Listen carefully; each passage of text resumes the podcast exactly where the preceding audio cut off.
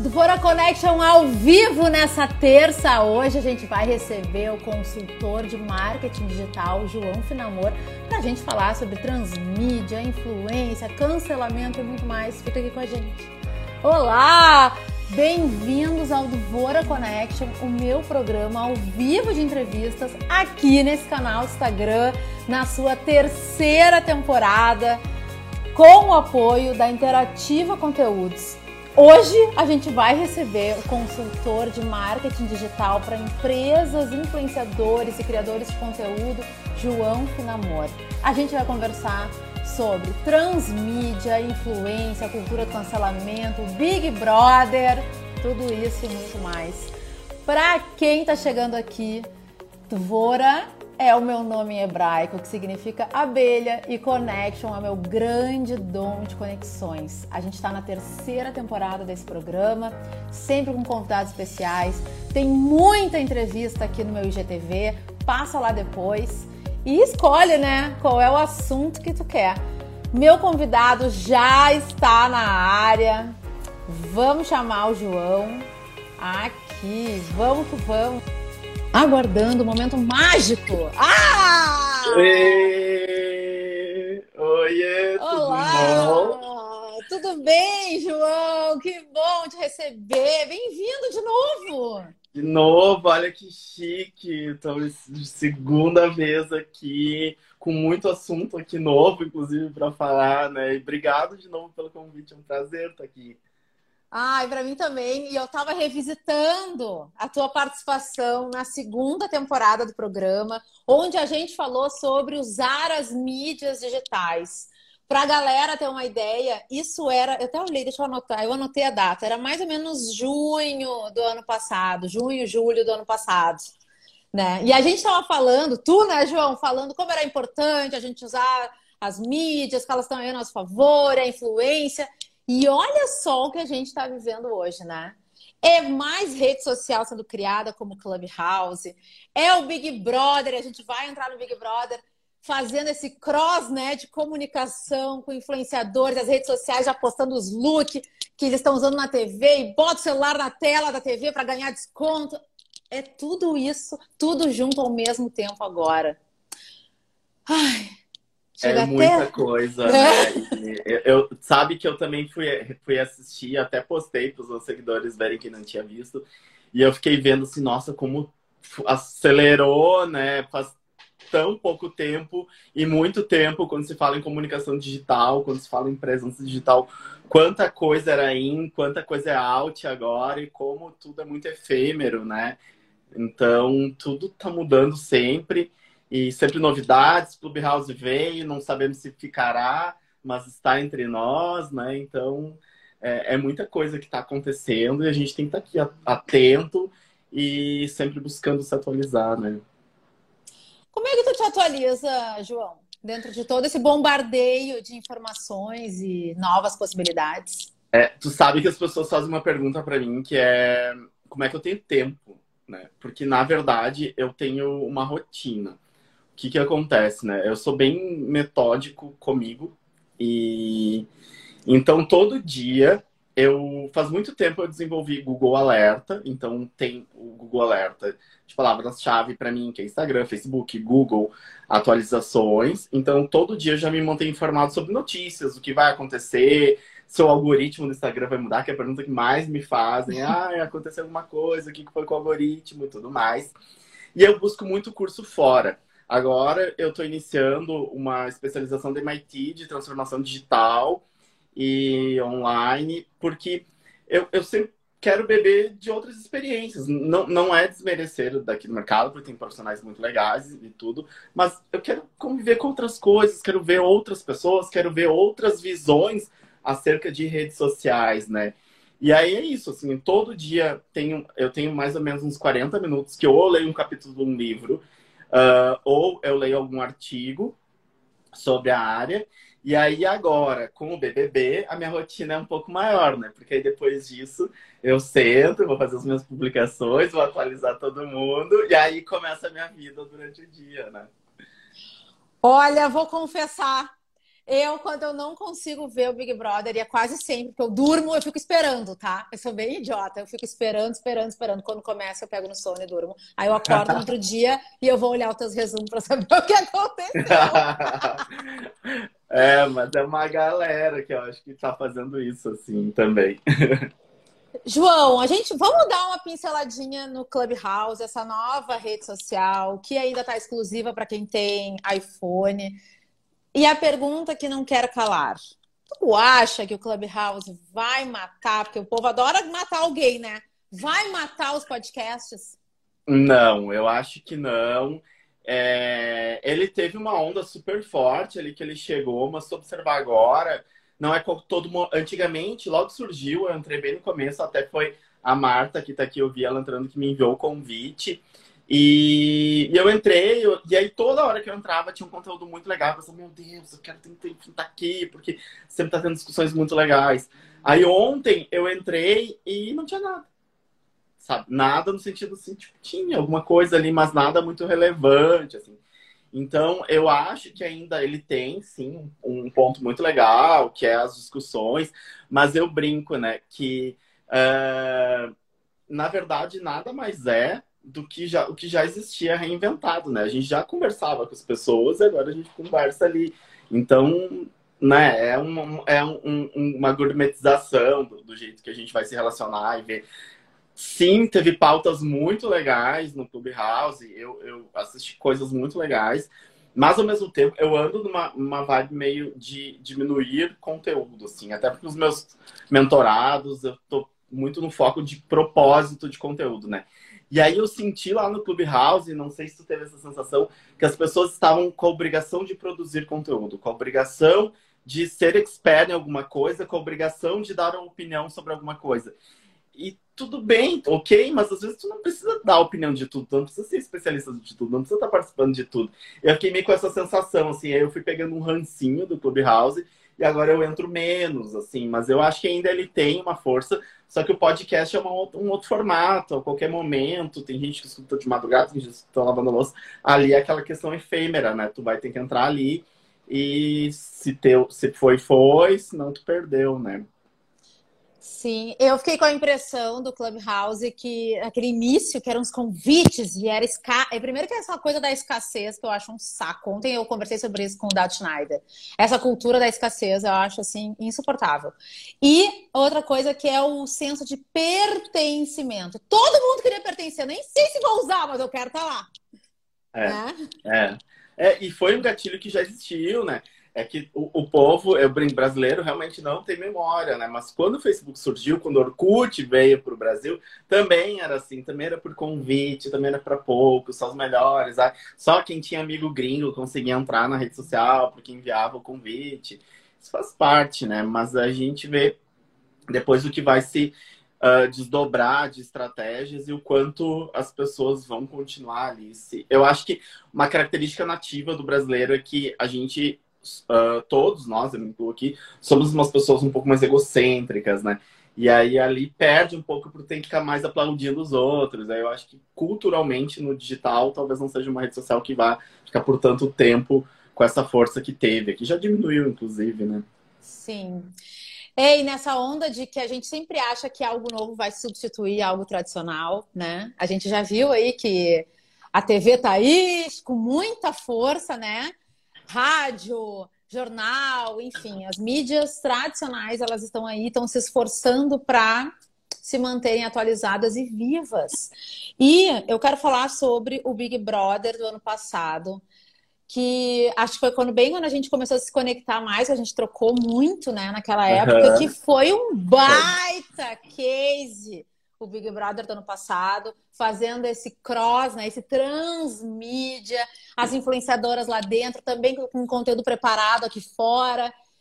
Eu quero saber, na tua opinião, quais os aprendizados que as marcas, os influenciadores e os criadores de conteúdo podem ter tirado.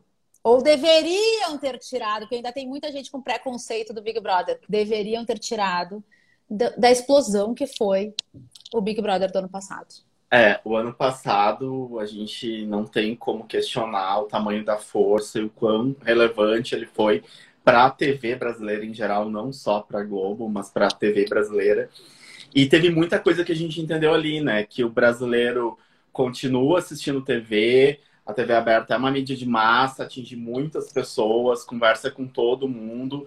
E a gente tem possibilidade de atingir muita gente que talvez não esteja no Instagram e que ao mesmo tempo, né, a gente vive esse momento online, omnichannel, tem várias tecnologias para mesma coisa, mas basicamente a gente está multitela, né? A gente está vendo a televisão com o celular, olhando Instagram, olhando Twitter, respondendo WhatsApp, tudo ao mesmo tempo e tudo funciona muito bem.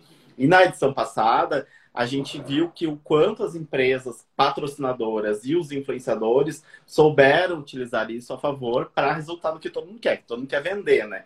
E conseguiram brilhantemente, né? É, o case da Manu, para mim, é surreal. É, é, o quanto foi bom. Ela deu aula de storytelling, ela deu aula de transmídia, ela conseguiu mostrar. Não é à toa que ela agora foi é, contratada como head de conteúdo da Tankeray, né, para produzir conteúdo. Um ano depois, mais de um ano. Muito tá legal. Tá, ela está colhendo mais e mais frutos com uma coisa que ela começou lá no, no, Big Brother, né? E aí o poder do, do quanto ela atingiu as pessoas, o quanto as pessoas conheceram ela e souberam, né? E ali a combinação de estratégia com conhecimento na hora certa, no momento certo, né? É, todos os itens para ter uma fórmula de sucesso. E as marcas entenderam que a TV dá certo, mas a gente puxa para o digital e tudo trabalha junto. E a gente tem uma assistência nas vendas e tudo funciona.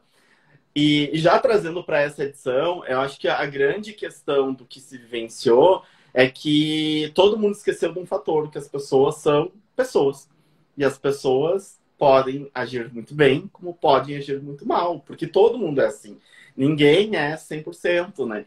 E aí, visivelmente, está claro nessa edição que ninguém se preparou para o lado ruim, né? O, o e se não houve, né? Eu estava falando com a professora Rô, que é da SPM, e ela é incrível, ela trabalha com gestão de crise, né? Ela até fez uma live comigo rápida, e a gente estava falando sobre isso, assim, sobre o quanto os anunciantes estavam uh, com bons planos e boas estratégias positivas, mas poucas e se der ruim e se acontecer. A maioria trabalhou com contenção, com os problemas que aconteceram nessa edição, mas visivelmente ninguém tinha um plano ali preparado para ir deu ruim.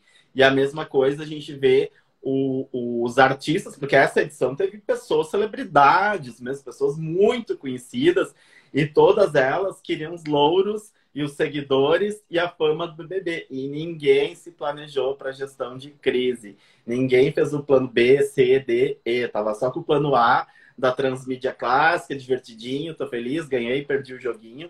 E ninguém se preparou para e se o Brasil não gostar de mim? E se eu falar alguma coisa e for cancelado, né? A gente vive a era do cancelamento digital para marcas, para as pessoas, é um comportamento atual e deveria, né, estrategicamente, pensando como negócio, pensando como uma empresa, deveria já estar tá no plano ali. Então, a gente já está tirando desde já esse super aprendizado, né? Que todo mundo é teto de vidro e todo mundo é pedra, né? Todo, é, é uma via de mão dupla. Ao mesmo tempo que tu está criticando alguém, criticando uma marca, criticando uma pessoa, tu também pode ser criticado e tu também pode sofrer as mesmas consequências e as mesmas penalidades, né? Tu notou que eu tô nos tons da reconciliação da Carol Conká? Aham, sim. Eu vim temática. De, a cartilha de, de que sou romântica e sou boa pessoa agora. Ela é total, total. E aí, eu até vou entrar num assunto polêmico aqui. Eu, eu recebo bordoada quando eu falo isso, mas enfim, eu vou falar aqui de novo porque eu não aprendo. É, as pessoas super estão criticando o posicionamento da Globo em relação ao Nego Di. Mas para mim fica muito claro, e é, é, eu acho que essa é uma discussão que a gente pode levantar aqui, da falta de preparo pós dele, né? Cadê por que, que ele ainda não contratou uma equipe para dizer assim, ó, querido, fique quietinho, querido, vamos marcar umas reportagens lá, vamos fazer a cartilha do, do vou mudar, vou melhorar, não era, isso não é só eu e tudo mais. Né? Então a gente vê que a Carol com K tá com uma equipe muito grande e estão ali, ó, vamos fazer desculpa, errei, vou fazer terapia, uso rosinha, sou frágil, não sou áspera, não sou tudo isso. Se vai colar, a gente não sabe, mas ela tá fazendo ali o, dever de casa, né? Se vai tirar sete para passar na prova, não sabemos, mas que ela estudou e se preparou para essa segunda leva aí, com certeza ela tá indo bem. Ao contrário do Nego Di, que, que faz um caminho tão questionável, né? Tipo, vou lá, vou, vou, vou atacar os meus participantes, vou atacar o programa que eu tive, o diretor do programa. Eu acho tão assim, cara, tem, tem formas legais, talvez tu pudesse. E ele poderia reverter, né? Ele é comediante, ele tem um público super forte, principalmente aqui no, no estado, né? Mas não, decidiu ir. Então também a gente tem um aprendizado aqui que, às vezes, é, o quão importante são os profissionais da comunicação, o quanto é importante ter alguém por trás para fazer a tua gestão de crise, para fazer a tua assessoria, para te orientar estrategicamente, né? É, é, o barato sai caro. Provavelmente ele quis, né, economizar e quantas publicidades ele vai perder futuramente por não ter contratado um profissional, não ter valorizado aqui os profissionais da comunicação, que são muito importantes e as pessoas estão vendo. As empresas, inclusive, estão aprendendo o quanto é importante ter um bom profissional aqui, dando suporte para saber responder rápido. Nas redes sociais, tudo tem um potencial de compartilhamento muito alto. Então, como vamos conduzir isso, né? É real. Galera, quem quiser mandar perguntas para o João Finamor, vai aí, ó, bem aqui assim no box de perguntas, mande suas questões. Pode ser que eu leia, pode ser que não trago Adoro. Né? Já que eu que sou a dona do campinho aqui, então pode acontecer. Gosto assim. Ai, olha, João, vou contar um bafo de bastidores. Teve um dia, agora eu não me recordo. Ah, já me lembrei com quem? Com Carpinejar. Live com Carpinejar, que fala muito sobre relacionamentos. E tinha uma pessoa no direct, ali, aqui no, nas perguntas, metendo assim, ó, de uh, traição, de não sei o quê, querendo saber umas coisas e, e... Ah, olha, que não dava pra trazer, entendeu? Porque o papo era outro, a gente tava numa, numa conversa boa, sabe? Uhum. Uhum. Então né? tem e, isso, né? É, e falando de, de ferramentas, já que é o meu trabalho também, lembrando, pessoal, que quando vocês fazem uh, perguntas aqui na caixinha, ele joga a live da Débora mais pra frente, a minha também, que eu tô junto aqui. E também, né, lembrem-se, coraçãozinho, chuva de coraçãozinho, o Instagram entende assim, nossa, que live relevante, vamos dar o alerta. Porque normalmente ele não acaba não dar o alerta para todo mundo tal pessoa está ao vivo, né? Então, se vocês ficam fazendo perguntas aqui e apertando o botão coraçãozinho, coraçãozinho, coraçãozinho, coraçãozinho, que nem está acontecendo agora aqui, é. é muito bom. Temos uma entrega maior e mais pessoas são notificadas que estamos ao vivo. João, tu é, é consultor de marketing digital para empresas, para influenciadores, para criadores de conteúdo. A gente olha no Big Brother, por exemplo, né? Essa, toda essa essa, esse cross assim, de possibilidades né, de mídia. As marcas pequenas. E assim, a gente vê as marcas grandes, né? É Guaraná Antártica, uhum. é Americanas, é o PicPay. E as marcas menores, os pequenos e médios. Como que a gente pode pensar em fazer ações de transmídia, não sendo uma, uma potência como essas grandes marcas do mercado? Tu sabe que, que essa pergunta, eu inclusive trabalho sempre em sala de aula, numa disciplina que eu dou de storytelling e transmídia, né? E eu sempre falo, porque é muito fácil tu ser uma empresa gigantesca, com uma super verba, tu contrata os melhores, os melhores no sentido de tamanho, né? Mas os maiores influenciadores digitais, e tudo bem, vai dar, provavelmente vai ter resultado. Agora, quando tu é menor, que tu tem um orçamento mais enxuto, às vezes aqui, né, que não segue microempreendedor, é ele, ele, ele uma equipe, tá pagando uma agência assim, sofrido e tudo mais. Dá para fazer? Dá para fazer. Porque é, uma coisa que a internet trouxe, democratização. Uma boa ideia vai, vai para frente, vai alcançar as pessoas. E para isso funcionar, eu até estava preparando hoje uma aula que eu vou dar amanhã e eu estava revendo alguns conceitos. E às vezes a gente esquece, né? E eu gosto de lembrar disso, que uma rede social por mais que tu queira vender, e tá tudo certo querer vender, mas o papel dela é gerar relacionamento, porque ela serve para isso. O Instagram foi criado para a gente se relacionar. E pode vender, pode vender, mas tem que ser uma consequência do teu relacionamento, tem que ser uma consequência dessa construção. E aí, pensando em relacionamento, é, a gente tem que saber com quem que a gente está conversando. Quem que é a Débora? Qual é o assunto? Quem que é o João? Então, quem são os meus seguidores? Sobre o que, que eles gostam? Sobre o que, que eles falam? Sobre o que eles se interessam?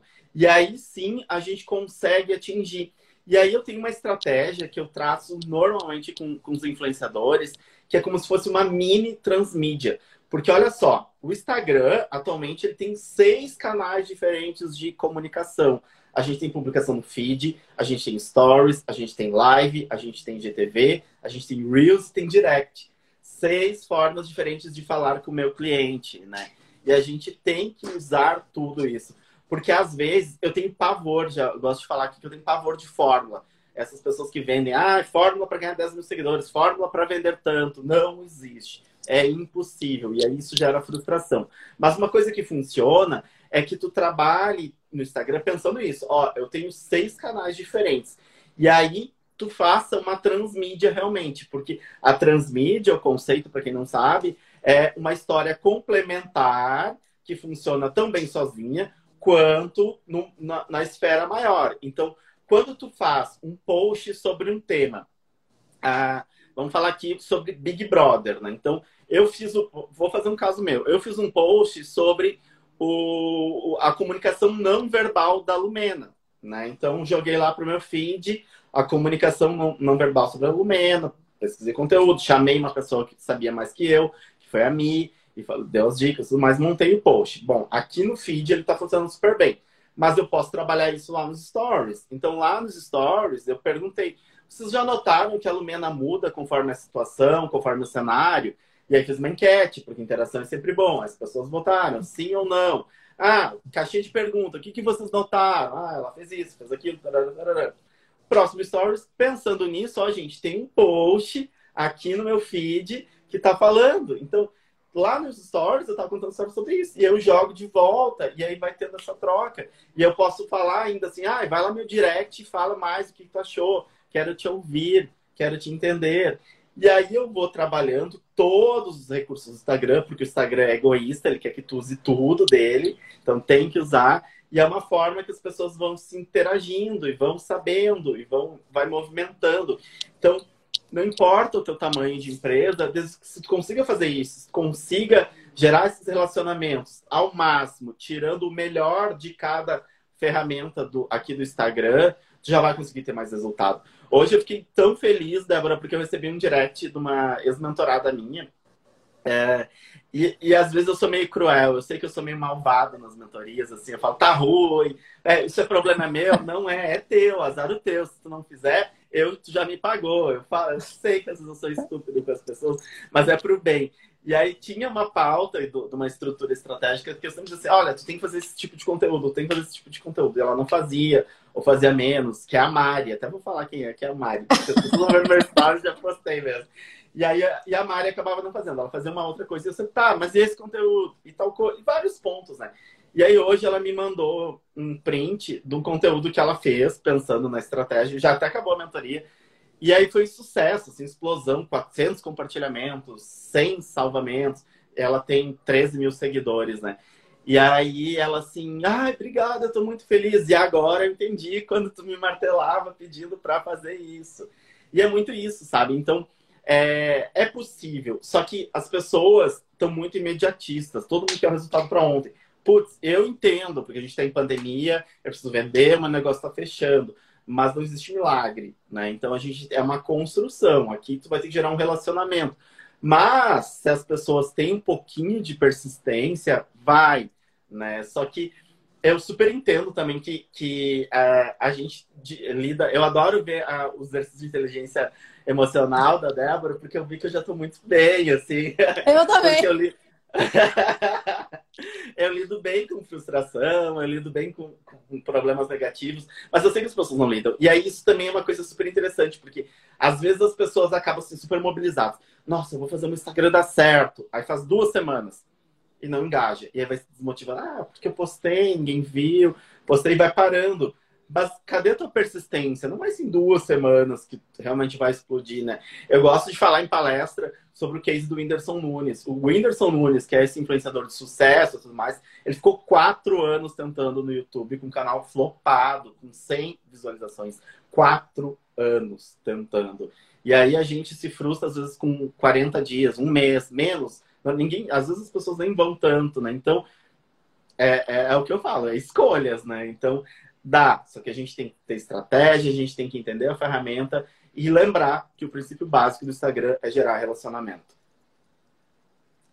Muito legal, João. Sempre bom te escutar. E eu fiquei aqui lembrando da minha frustração quando eu vi todo mundo fazendo aquela. Me faça uma pergunta, sua. Sabe, aquela. Tem essas modas, né, João? Tem as modas dos stories. Aí eu Os fui lá, né? Uhum. A esperta assim, gente, me faça uma pergunta. Cri, cri, cri, cri, cri. Ninguém. Aí eu resolvi lidar com a minha realidade. Sempre é bom, né? E eu postei assim, ó. Vocês querem saber quantas perguntas eu recebi? Zero. Ai, João, mas é tão perigoso isso, porque dá uma mexida. Olha que eu sou uma pessoa preparada emocionalmente, tá? Sem falsa modéstia. Dá uma mexida no ego. Tipo assim, ai, ninguém se interessa por mim.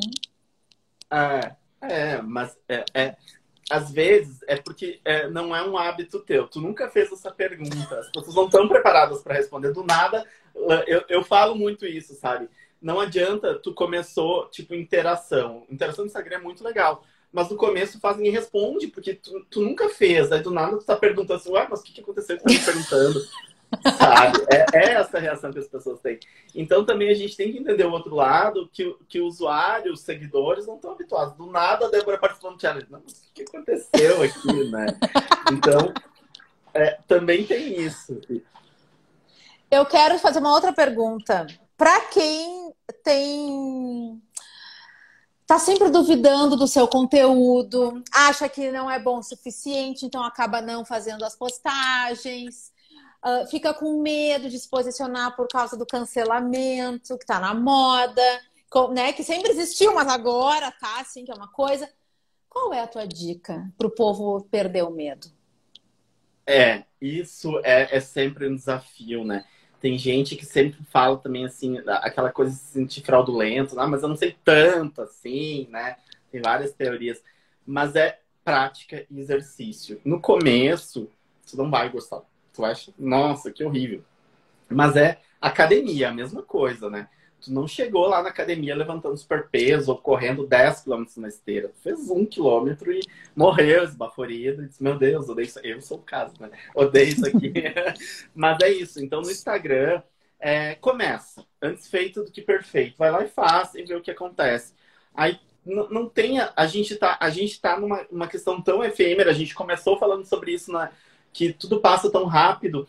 Então não te preocupa, né? Vai passar, as pessoas vão gostar, e mesmo que gostem, vão esquecer, e o que não gostaram também vão esquecer, porque tudo vai sempre mudando. Tudo é sempre rápido, contínuo, e vai acontecer uma, um novo assunto e um novo tema. Então vai lá, publica e vê o que acontece, faz de novo, mas não espera milagre, né? Eu, eu falo muito também, um outro ponto é que a gente tem que ser embaixador do próprio conteúdo, né? Eu tive um, tenho, na verdade, um grupo de, de mentorados que eles são, tipo, engenheiros super jovens, com uma proposta muito legal e, e tudo mais. Daí eles começaram, né, a, a era de posicionamento digital, o caso deles, eles começaram o Instagram deles. E aí tá, e aí, e aí o João começa simpático, depois está o João raivoso. Né? Aí, aí ia, e aí era a mesma coisa, era uma outra estratégia, não ia, não ia, não ia. Aí um dia eu cheguei e disse assim, gente, Olha só, vocês são cinco pessoas aqui. Cinco. Quantos comentários tem no post de vocês no Instagram? Zero. Zero.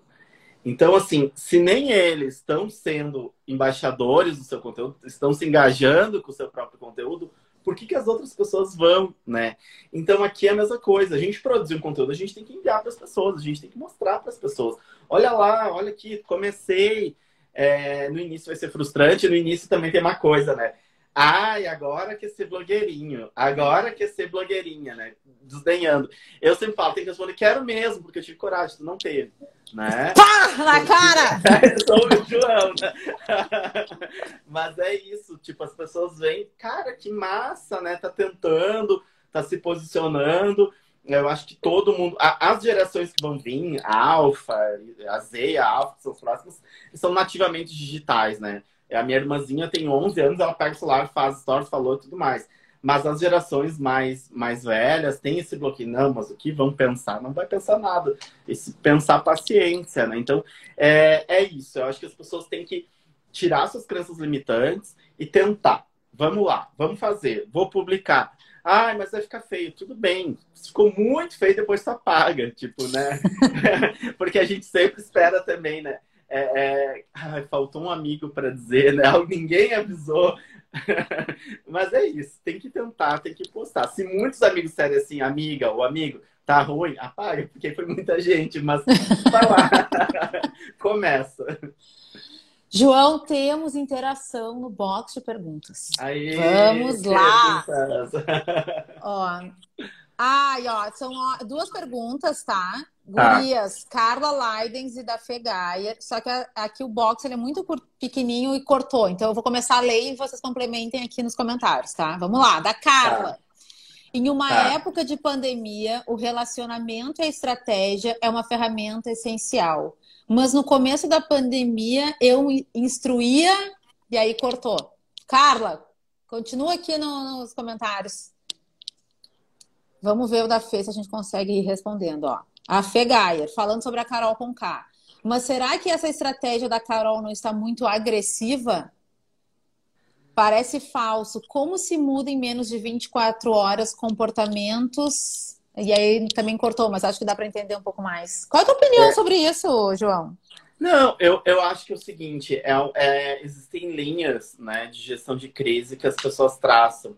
No caso dela, eu acho que eles quiseram muito aproveitar ainda o, a força do nome que as pessoas estavam falando e já corrigi isso. Disse, olha, lá foi um jogo, é isso. Uma curiosidade, fazia sete anos que nenhum ex-BBB, logo que saiu do programa, ia no Faustão. Sete anos. Então, assim, ó, a pressão que a equipe dela deve ter feito na Globo e ela também, por sem fazer stories igual, né, os outros participantes, foi algo gigantesco. Eu acho que está muito excessivo, sim, mas é uma linha e a gente eu não tenho propriedade para dizer assim, olha, vai dar ruim. Eu, eu, eu acredito que sim, foi demais, Faustão, Globo e vai nos outros programas, mas é uma linha. Ela está fazendo a cartilha de tipo, aquilo lá foi uma crise, uma loucura minha, não sou assim. E a gente só vai saber realmente o que, que aconteceu daqui uns três, quatro meses, quando a gente vê como é que ela vai estar se posicionando. Tem várias linhas, né? Dizem que ela vai lançar livro, que ela vai lançar um álbum. E aquilo, a gente já viu muita gente uh, reverter, não tanto no caso dela, mas eu gosto de lembrar o, o case da, da Taylor Swift, quando ela brigou lá com a Kim Kardashian, com a Katy Perry, que começou as cobrinhas, e todas as publicações que ela fazia, os haters iam lá colocando cobrinhas, cobrinhas, cobrinhas, cobrinhas. Ela foi lá criou um álbum, Reputation Tour, que ela era cobra, que era, ah, sou má, sou má mesmo. Talvez seja uma alternativa que a, que a Carol K pode levar, assim, tipo, ah, tá, aham, você tem razão, sou má. E aí passa esse hater, né? Mas eu concordo um pouco que foi demais, assim, mudei. Foi muito rápido, né? É. Foi muito rápido. E tem uma outra coisa, né? Que também já vem se vem falando lá do contrato dela com o GNT e tudo mais. Tem dinheiro envolvido, tem os bastidores muito. que a gente não, nunca vai saber. Talvez a gente nunca, nunca saiba o que tem por trás. Eu, eu, eu é, teve, teve um contrato que, esse assim, meu Deus, ela, nessas, nessas do Avon, tá bom, do jingle aí da Avon, um dos vídeos era a Carol Conká, a Camila de Lucas e a Carla Dias. Já tava meio que andando, já tava produzido, na verdade. E pelo visto não vai pro ar, né? Tipo, porque não, por causa que uma do, do jingle não tá ali, acho que vamos fazer uma troca. Então, isso quantos outros contratos que estavam e aí, né, levando aí como vai ser o caminho, né? Tem muito bastidor, tem muita coisa. Ela tinha muitos contratos com o Grupo Globo, né? Então, Multishow, GNT, Sim. Ó, vamos voltar aqui para a pergunta da Carla, tá? Que agora vai dar para ler inteirinha. Vamos lá. em uma época de pandemia, o relacionamento e a estratégia são uma ferramenta essencial. Mas no começo da pandemia, eu instruía sobre o que não fazer. Porque exatamente o que fazer ninguém sabia, né? E agora, João? Agora que a gente. Ontem o Dado Schneider falou isso. Ah, ano passado a gente não sabia, agora a gente sabe, né? Temos a casca mais grossa, ainda fazia assim, temos a casca mais grossa. Qual é a tua opinião? O que, que a gente faz agora? Sabe que, que eu lembro que logo que começou a pandemia, tava assim, não pode incentivar as pessoas a comprar, porque vai ser tarará, né? As pessoas vão se sentir. Eu tô falando igual a Sara, né? Tarará, tarará, tarará, e não falo nada. E as pessoas se entendem. Mas enfim, eu já tinha comentado nos stories que às vezes eu fico igual a Sara, meu raciocínio vai indo, e pra acelerar eu pulo umas partes. Mas voltando. é, teve isso, né, das pessoas. E agora, eu acho que a gente aprendeu a conviver com essa situação e a gente sabe que vai acontecer outras vezes, mas ainda eu tenho muita opinião do que a gente está no incerto, assim. Eu vejo muita gente, não, porque agora vai ser assim, e eu fico, será? Não sei, não sei, não sei, tipo, porque a gente não sabe culturalmente, a gente não sabe economicamente como tudo vai ser conduzido. Então, se antigamente a gente fazia planejamento trimestral, de digital, bimestral, uh, e o calendário editorial fechadinho ali do mês para as marcas, né? Tá tudo certo, tá bonitinho, vai ter esses posts. Eu sempre recomendo agora que a gente faça, mas fica ali no quinzenal, dando uma olhadinha, porque amanhã tudo pode mudar e pode ter um grande problema e tu já tá com um super contrato, tá com uma campanha gigantesca alinhada com tudo mais, e é retrabalho, né? Então, é, o que eu tenho recomendado para cliente maior e para os mentorados menores é assim, ó, cautela, né? A gente aprendeu ali, que nem falou, a gente está com um pouquinho uma, uma, uma, casca mais dura, mas nada impede de vir um tombo e arrancar tudo e a gente está exposto e super frágil e, e tá ali. Então, a gente tem uma condução do que levar, eu acho que a gente vai estar num momento mais empático. É, eu contra esse fluxo da fórmula, né? A gente tem falado muito do marketing humanizado, né? Do, das pessoas virem para frente falar das suas marcas, os fundadores, né? Eu adoro o case da Magalu, né? Porque Luísa Trajano tá aí falando e participando. É alguém que a gente pode se inspirar como marca. Então, é... principalmente quem é do varejo, né? Vai lá e bota tua cara para frente, fala. Isso já vai ajudar. Porque todo mundo sabe que a crise está existindo. Uma coisa que eu aprendi é se o empreendedor, se o dono da marca vai lá e fala assim, olha, tá ruim, eu preciso da tua ajuda, as pessoas vão ajudar. Porque tem muita gente que gosta da marca, né? Então é, é uma dica que eu dou, assim, nesse momento que a gente está de novo de lockdown, bandeira preta, né, uma colapso na nossa saúde e tipo, putz, mas eu preciso vender. Conversa com os teus seguidores, conversa com os teus clientes, olha, preciso da ajuda de vocês, né? E vamos ver o que, que as pessoas conseguem fazer para ter um melhor caminho sobre isso, né? Eu tenho um exemplo para dar sobre isso. Eu vi, eu acho que foi no teu, nos teus stories que eu vi que tu compartilhou um IGTV, talvez não tenha sido, mas eu acho que sim, dos guris lá da Fir, do Firma Bar em Porto Alegre, fazendo um baita apelo. E ontem foi. eu vi eles postando, agradecendo que estava esgotando, os pedidos estavam esgotando, não sei o que e tudo mais. E eu pensei sobre isso, como é importante é a gente dar a cara, as marcas terem cara e coração. É, ex exatamente, é, é isso. É, é um caminho interessante. É isso que eu aprendi até agora de pandemia, assim, que é, não é mais uma marca, né? Mas é quem está por trás da marca e como ele se comporta, como ele sente em relação a tudo isso. Ai, muito legal. João, como é que tu enxerga o futuro próximo né? Porque falar de futuro. É. Né? O futuro próximo, já que tudo está mudando tão rápido, o futuro próximo das digitalidades. A gente, vai, a gente tem um, um futuro próximo e a gente tem um futuro um pouquinho mais longo que vai ser muito emblemático, né? Eu vou falar pelo emblemático, que é o seguinte: a gente vai, vai ter uma nova tecnologia, que é a tecnologia 5G. E a tecnologia 5G realmente vai causar uma transformação digital em todos nós. É, em todas as esferas, em todos os níveis, porque nós não estamos preparados, inclusive, para essa revolução. O que, que a 5G vai trazer? Novas experiências. Então, realidade aumentada, realidade virtual, que até o presente momento a gente só brincou ali no Kinect ou com óculos, a gente vai trazer para o nosso dia a dia. E se tem uma tendência que está muito sendo falada, que a próxima grande rede social vai trazer um pouco, eu não sei se te lembra, Débora, mas lá nos, nos anos 2003, 2004, por aí, tinha um, uma, um negócio chamado Second Life. Second Life, é, tu ia lá, tu criava teu avatar, tu te relacionava com as pessoas, e tinha até as marcas que já tinham suas lojas no Second Life. A gente vai viver de novo esse momento através de realidade aumentada, através de realidade virtual. Então, o futuro é, vai continuar na palma do celular, mas a gente vai chegar agora, tipo, assim que tiver 5G, vai apontar num ponto turístico e vai sair informação, porque vai ter ali, tu vai saber mais, tu vai poder ver uma pessoa falando para ti sobre esse conteúdo, tu vai projetar a tua mãe junto para tirar foto ali, sendo que ela vai estar em casa. Então, isso é um futuro 10 anos, 5, 10 anos, a gente já vai estar com esse tipo de tecnologia aqui. E, o, e aí isso vai ser muito revolucionário, né? Porque o jeito de consumir, o jeito de pedir, o jeito de interagir vai, vai ser um pouco mais etéreo, né? A gente, o palpável vai, vai ficar um pouco de segundo lado, né? E tem até umas teorias que falam que, tipo, o ser humano, o ser humano não, o cérebro das gerações mais velhas não estão preparadas para isso no momento. Vai ser algo muito caótico de entendimento dos novos formatos de, de se relacionar. E a curto prazo, uh, o que, que, a gente tem aqui pela frente, é, a gente vai ver muita, eu vejo assim que a gente vai ver muita empresa nova surgindo com ideias boas que vão estar tá com esse sangue assim, não tem medo de errar.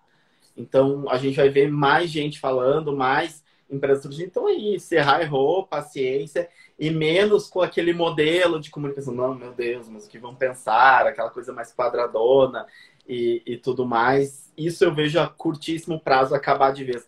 A gente vê ainda é, quem vem de, de, mídia né, mais tradicional, de revista e, e, TV, que tinha a perfeição. E agora a gente vai ter o momento da imperfeição, e isso que vai ser legal, né? A gente já vê o movimento anti-filtro, né? Das pessoas não usarem tanto filtro, tanto Photoshop nas publicações. Isso vem muito forte aqui nas redes sociais, de cada vez mais o real. E aí a gente vê uma tendência também que, que é legal, porque eu vi que tem algumas pessoas aqui que são dessa área, de influenciador digital, né?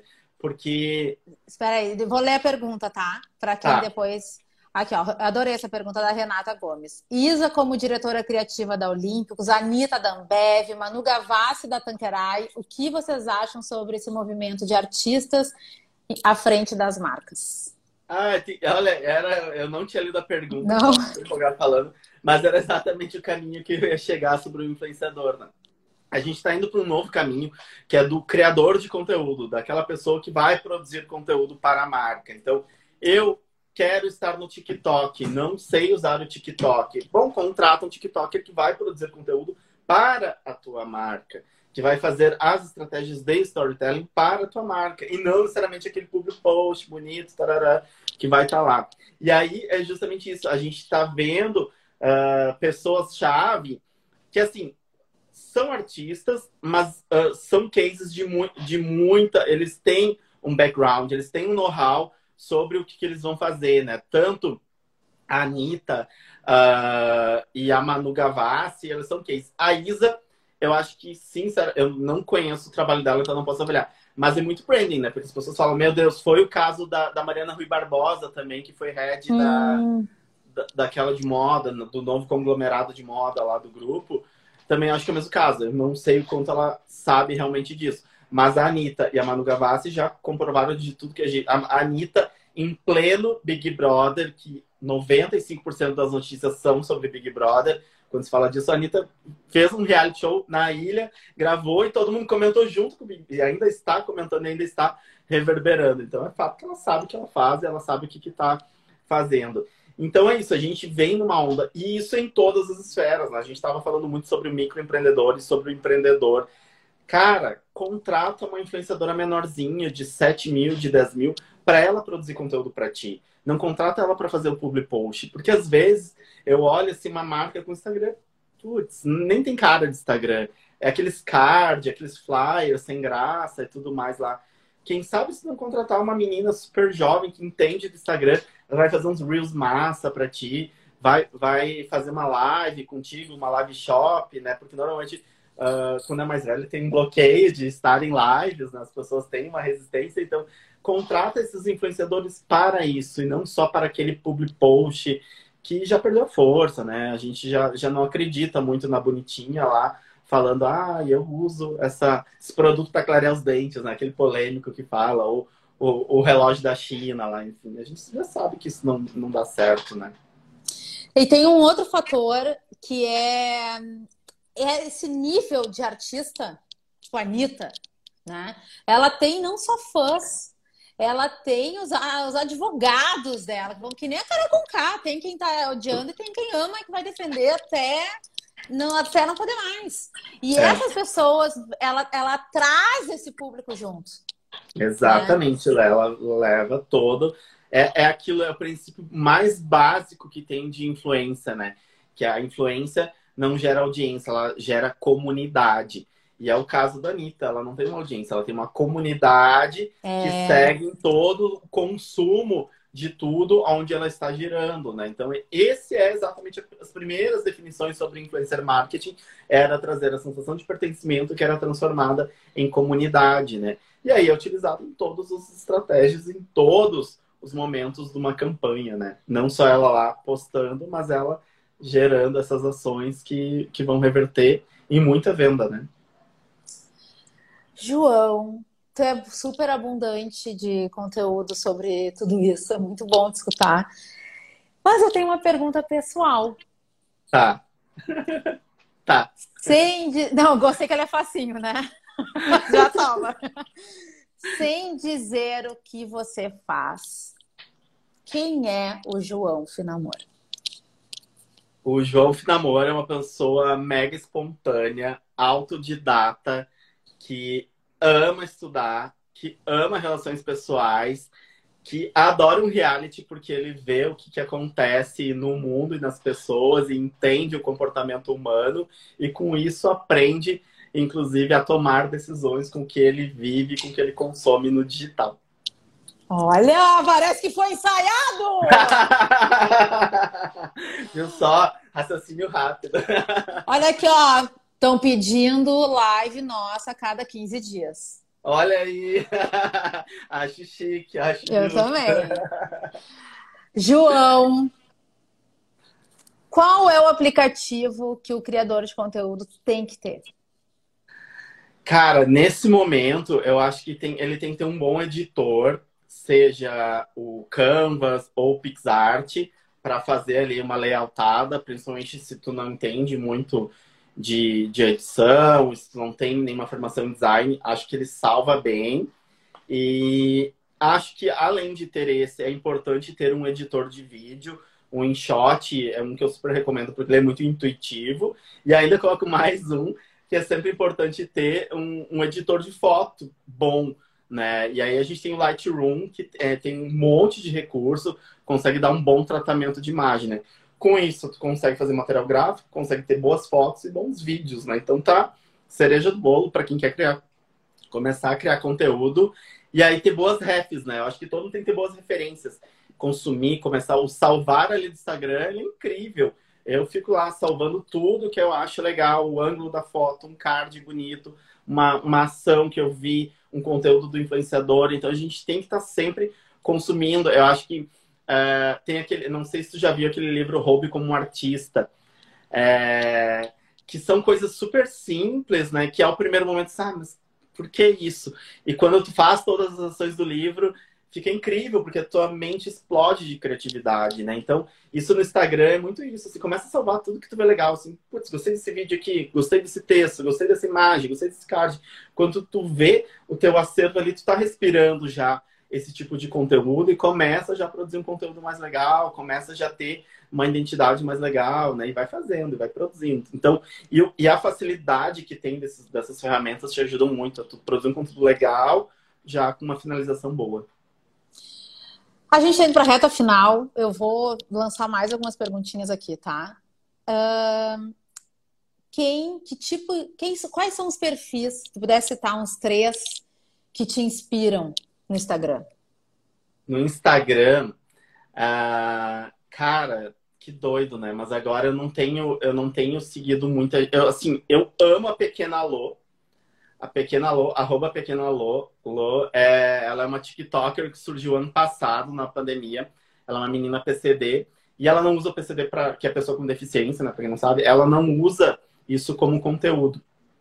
Ela produz umas sketches maravilhosas, incríveis.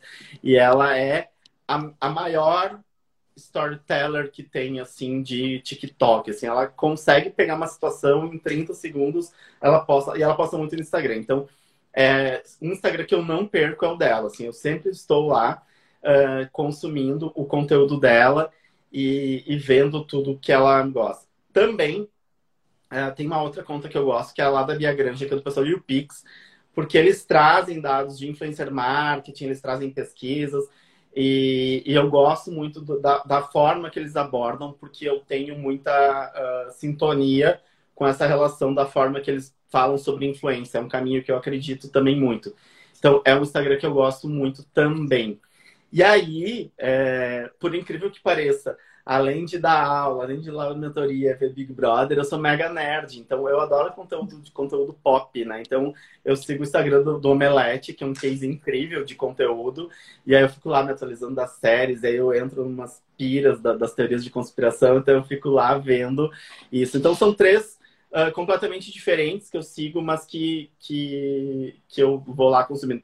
E, aliás, é, o Omelete, ele é um, é um caso, a gente estava falando de transmídia, eles trabalham muito bem isso, né? Porque para quem for olhar depois lá, eles fazem uma live, eles têm o GTV, eles fazem reels com notícias rápidas, e aí tu vê a notícia completa depois na live que eles fazem, eles têm o conteúdo do card, eles têm o site, então tudo está orbitando de uma forma rápida ali e de, usando todos os recursos que a plataforma disponibiliza. Ó, minha última pergunta sobre o Big Brother. Amo. Eu, eu tinha escrito aqui, mas aí eu me desapeguei do meu roteiro e me deixei passar. Para quem ainda acha que não é importante assistir, qual é a tua dica? Qual é a tua dica não? Qual é o teu, teu texto de argumento de convencimento? Sobre o BBB, então, é, o, o BBB é uma, uma lupa, uma lente de aumento de um reflexo da sociedade. E só por isso tu já vai ver as relações sociais. E com isso, se tu quer ter sucesso numa rede social, tu vai ter que falar o que as pessoas estão falando e não o que tu gosta. Então, uh, falar de um assunto, por exemplo, que nem o Big Brother, tu vai ganhar a atenção de 80%, 90% da tua audiência, porque eles estão vendo. E mesmo que eles não estão vendo, eles estão vendo publicações que estão acontecendo no Instagram. E aí é muito melhor que tu saiba falar o que as pessoas estão falando do que não. Sem falar que essa edição específica, que é para ser o Big dos Bigs, ela vai até maio. Então tem muita pauta. Ainda dá tempo. Se tu ainda estava questionando e não assistir, ainda dá tempo para assistir, para saber mais sobre Big Brother, para ver sobre comportamento e inclusive ver estratégias que as marcas estão fazendo de publicidade e revertendo lá e aprendendo, né? Eu, é, agora, quando aconteceu toda aquela polêmica da saída do Lucas, logo depois todos os próximos que iam ter ativações dentro da casa fizeram novos posicionamentos e mudaram. Eu achei incrível a Avon, do jeito que a Avon se manifestou, né? Quando a Lumena questionou os meninos estarem de maquiagem. E eu, putz, era uma ação tão legal da Avon e degringolou lá, se perdeu, né? E, ela, e a Avon se posicionou muito legal no stories, assim, são discussões necessárias, né? Às vezes incômodas, mas necessárias. Pronto, com dois stories eles mataram, resolveram todo o problema que poderia ser super frágil para a marca. Então a gente aprende. Quem gosta de comunicação, quem gosta de publicidade, quem gosta de marketing, tem que assistir. E não precisa assistir todos os dias, assistir meus stories, estou aqui, faço resumo, né, Débora? Tá tudo certo. Vai ver, vai se atualizar vai para o Twitter, né? O Twitter é, é, o maior transmídia que tem do BBB, tudo tá passando por lá, as informações, e aqui a gente é, reflete muito. E a gente vive um momento de sociedade da memetização, né? Então, bons memes surgem no Big Brother, né? Os últimos todos que saíram foram todos, os mais recentes e populares, todos começaram pelo Big Brother. Então, tu pode usar uh, esses memes, inclusive, para conseguir vender, engajar, conseguir atrair mais seguidores. Quem era de varejo de moda agora né, ali na mão, o look da Carol Conká, o que ela quer comunicar. E aí tu pode desdobrar, né? Tipo, e você, como você quer se comunicar? O que você quer fazer? Ideias de conteúdo. Então também, mesmo que tu não queira, tu pode ter aí ideias de conteúdo sobre o que produzir para engajar os seus seguidores. E... João, adorei! Sempre muito, muito bom escutar. Mais feliz ainda eu fico de estar conectada contigo. É sempre um prazer te receber aqui no Dvora Connect, o meu programa ao vivo de entrevistas na sua terceira temporada, agora segundas e terças-feiras às 5 da tarde. E vamos ver, né, se o desejo da audiência, da tua presença de 15 em 15 dias se torna realidade. Tudo pode acontecer nesse mundo digital. Adoro, adoro. Fazendo, passando a limpa o BBB. Não é má ideia. Hashtag não é má ideia. Adoro. Beijão, obrigado pelo convite. Beijo.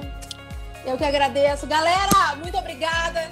Vou dar agora aquela, aquela moda, João, do Instagram. Se você gostou, compartilhe esse IGTV, curta, comente, vai estar salvo aqui no meu IGTV. Eu espero vocês na segunda. Dvora Connection se despede por aqui. Beijão. Beijo, tchau, tchau. Tchau. tchau. tchau. Esse podcast foi editado pela Interativa Conteúdos.